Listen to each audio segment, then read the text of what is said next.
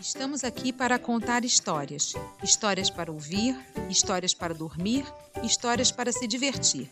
Um modo do Guilho Saque estar perto de você. Nós. No tempo em que as pessoas nasciam em repolhos e as bicicletas voavam, havia uma pequena cidade chamada Pamongas. O lugar ficava longe, era quase do outro lado do mundo. Em Pamongas tinha uma casa amarela onde morava uma garota chamada Mel. Ela era uma garota diferente, vivia cercada de borboletas. Na cidade tinha gente que zombava dela a mel é borbolenta, ela é borbolezada. Nasceu num repolho mofado, nasceu num repolho estragado. Mel ouvia aquilo e, muito triste, baixava a cabeça. Não vou chorar, não vou chorar. E saía correndo antes que alguém visse suas lágrimas. Toda vez era a mesma história. A mel é borbolenta, ela é borbolezada, nasceu num repolho murcho, nasceu num repolho repolhudo. Mel baixava a cabeça, fazia um esforço danado para não chorar e corria de volta para casa. Um dia, porém, em vez de querer chorar, Mel sentiu um dedinho do pé repochando. Ué, que esquisito! Correu para casa, arrancou o sapato e levou um susto. Nossa!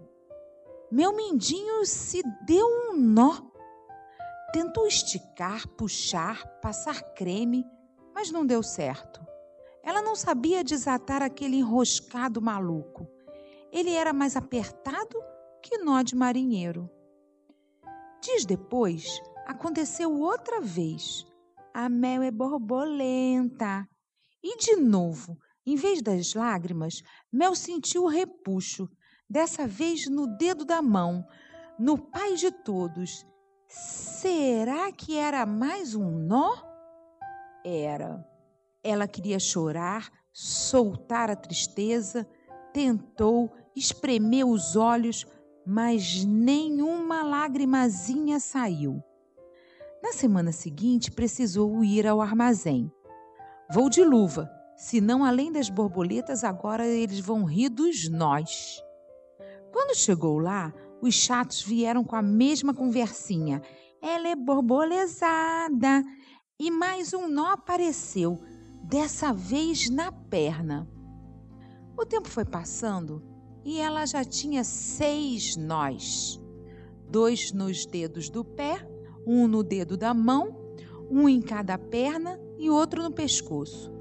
O pior de todas era o do pescoço, que parecia um nó na garganta. Certa noite, Mel teve um pesadelo e acordou com um repuxãozinho no nariz. Olhou-se no espelho. Ah, não! Nó na ponta do nariz? Não! Era o sétimo nó. Mel ficou mais triste e envergonhada do que das outras vezes. O nó do nariz ela nem podia esconder. Olhou pela janela e, vendo as montanhas ao longe, teve a ideia de ir até lá. Na verdade, ela estava era sentindo uma enorme vontade de ir embora de Pamongas e foi. No caminho, fingiu que era uma geladeira viajante. Imaginou um pinguim em cima, inventou uma conversa doida e até se divertiu bastante com ele. Quando chegou às montanhas, já era noite. Ela achou que suas borboletas combinavam bem com o lugar. Parecia até que elas estavam dançando e Mel então cantou uma canção alegre para acompanhá-las. Estava achando tudo tão lindo que se pôs a dançar também até que, de repente, sentiu uma coceirinha na perna direita. Espantada, viu que o nó da perna tinha se desfeito. Deu um grito de alegria, pulou, dançou, ainda mais falou com a lua, com as flores e com as estrelas. Depois se estendeu na grama e, sem perceber, dormiu. No dia seguinte, Mel prosseguiu a caminhada. As borboletas iam junto e lhe faziam companhia. Ao chegar a um campo verde, viu uma vaca malhada pastando. Mel animou-se. Quem sabe ela vira minha amiga? Acho que vacas não ligam para essas coisas de nós e repolhos. Aproximou-se do animal e perguntou: Olá, dona vaca, tudo bem? O bicho não respondeu. Dona Vaca, pode me dizer seu nome? Nenhuma resposta. Mel ficou chateada. Ora, bolas! Como pode ser minha amiga se não conversa? Hum, quem sabe um outro tipo de amizade. Mel então deu um nó no rabo do bicho, achando aquilo que era uma brincadeira divertida, mas a vaca não gostou e saiu correndo atrás dela. A garota também correu, subiu o morro, depois o outro e o animal não desistiu. Enquanto corria, Mel achou que a vaca tinha razão em ficar tão brava. A ideia de dar um nó no rabo não tinha sido boa. Olhou para trás e gritou: Desculpa, dona vaca, eu não pensei direito quando fiz aquilo. A menina chegou ao fim do vale e achou melhor não esperar pela resposta da vaca. Fechou os olhos e mergulhou no rio. Ela deu braçadas sem olhar para trás e, enquanto nadava, sentiu de novo a mesma coceirinha, desta vez na perna esquerda. Era mais um nó que se desmanchava. E mesmo debaixo d'água, ela sorriu. Mel atravessou o rio e sentou-se na outra margem. Ficou admirando as próprias pernas, agora sem nós. De repente, viu algo estranho.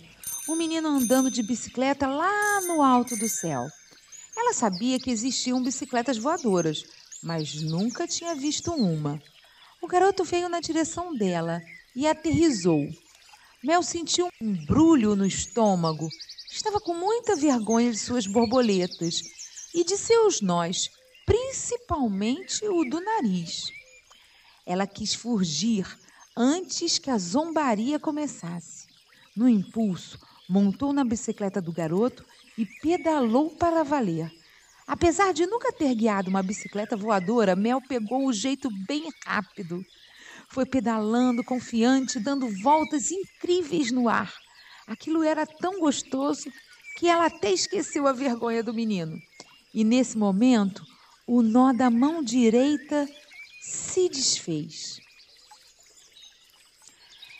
Ela aterrizou e pediu desculpas ao garoto por ter pegado sua bicicleta. Ele fez um gesto para dizer que não estava preocupado com aquilo. Queria saber outra coisa. Essas borboletas te acompanham sempre? São lindas. Parece uma festa. Mel foi sentindo uma coisa esquisita na garganta. O velho e conhecido nó estava coçando. Também aquele garoto tinha falado de um jeito. Será que ele falava sério ou estava só se divertindo? A cabeça de Mel zuniu. O nó da garganta queria dar até cambalhota. Aí, sem querer, ela desatou a chorar. No começo de mansinho, depois bem alto de soluçar mesmo. Passou a mão no pescoço. Surpresa! O nó, o nó desapareceu.